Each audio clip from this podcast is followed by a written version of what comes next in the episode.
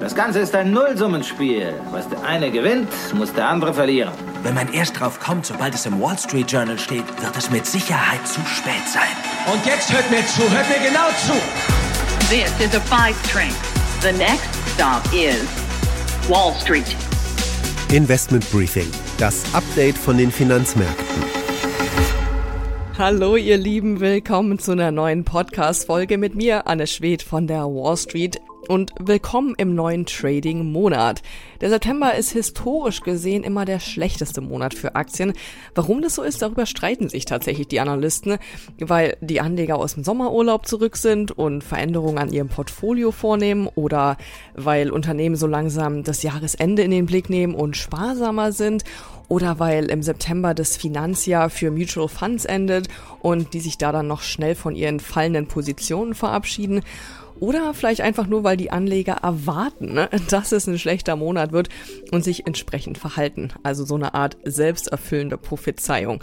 So oder so, die letzte Augustwoche konnte sich in diesem Jahr an der Wall Street echt sehen lassen. Fing an mit einem weiteren Rekordhoch bei Nvidia, nachdem der Konzern eine KI-Partnerschaft mit Google verkündete. Dann kamen super Zahlen vom Cloud-Giganten Salesforce, der die Anleger zum Kauf motivierte. Und auch der PC-Hersteller Dell konnte mit seinen Bilanzen überzeugen.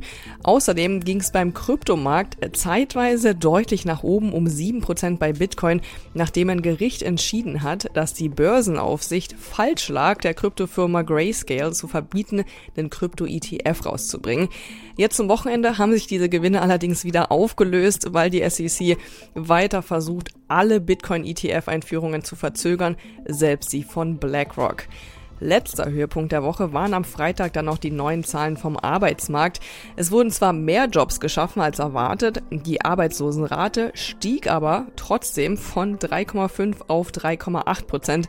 Entsprechend uneinheitlich reagierte der Markt. Also erstes Fazit für heute. Bloß keine Angst vorm September haben, denn wir wissen ja, selbst wenn die Aktien fallen, dann können wir gute Schnäppchen machen. Das sind unsere Themen in dieser Ausgabe. Der chinesische E-Auto-Hersteller BYD hat knaller Quartalszahlen vorgelegt. Tesla kann sich also warm anziehen. Ich vergleiche für euch mal den nach Verkaufszahlen größten E-Auto-Giganten mit dem der größten Marktkapitalisierung. Welche Aktie ist da vielversprechender? So viel mal vorweg, Elon Musk hat die längste Zeit so gelacht. Uh, Warren Buffett owns 10% stake in that. Uh, why do you laugh? BRD is trying to compete. Why do you laugh? Tell me why you're laughing. Danach bleiben wir in der Autoindustrie, schauen aber mal zu euch nach Deutschland. Dort startet am Dienstag nämlich die IAA, die internationale Automobilausstellung. Im Fokus natürlich die einheimischen Hersteller und deren Konkurrenz. Mit meinem Kollegen Christian Schlesiger spreche ich genau darüber. Die deutschen Autobauer stehen massiv unter Druck, vor allem Volkswagen.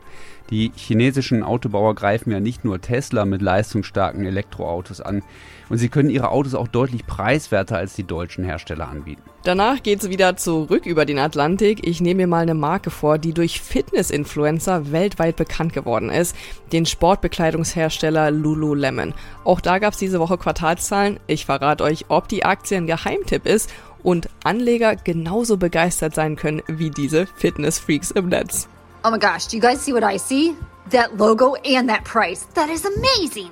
Come on, be a size 6, be a size 6. Oh my gosh. Zum Schluss beantworte ich in unserer Community Corner eine Frage, die ich von euch diese Woche wieder im Zusammenhang mit unserer Optionsstrategie für passives Einkommen bekommen habe. Und zwar, was ist eigentlich der Unterschied zwischen Optionen und Optionsschein?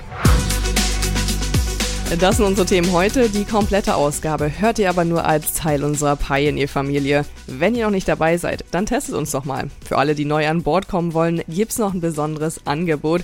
Schaut einfach rein auf thepioneer.de, meldet euch an und dann könnt ihr hier direkt weiterhören und jede Woche neue Insights mitnehmen. Investment Briefing, das Update von den Finanzmärkten.